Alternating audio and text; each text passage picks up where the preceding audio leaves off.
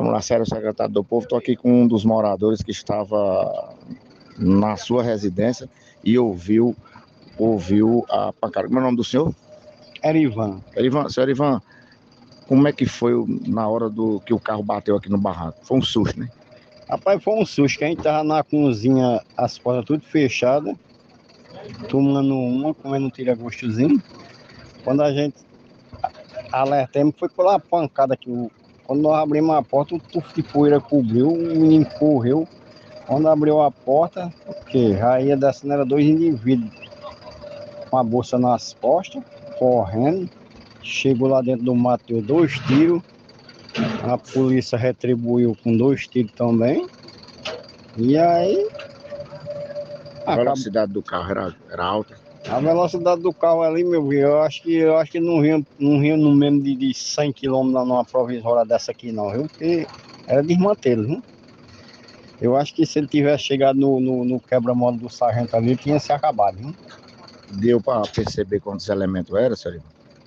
Rapaz, desceu dois da, da, da, frente da minha casa aí, entrou na seca de arame, mas o menino viu que era, era três, o outro desceu em procura do, do colégio ali, e os outros dois dentro da mata, né? Mas a polícia foi atrás e até agora não encontrou nada. É um susto grande, né? Grande, viu? Imagina aí, rapaz, é, é, a polícia vai embora, aí o cara vai fechar as portas, esses caras voltam e aí? Aí não tá, né? Só sei que eles desceram, um ia com a pistola que chega aí iluminando, viu?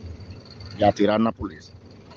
Eles não chegaram a atirar na polícia, né? Assim, é, eles, quando chegaram dentro do mato, a polícia deu dois, eles deram dois tiros primeiro e a polícia retribuiu mais dois também, né?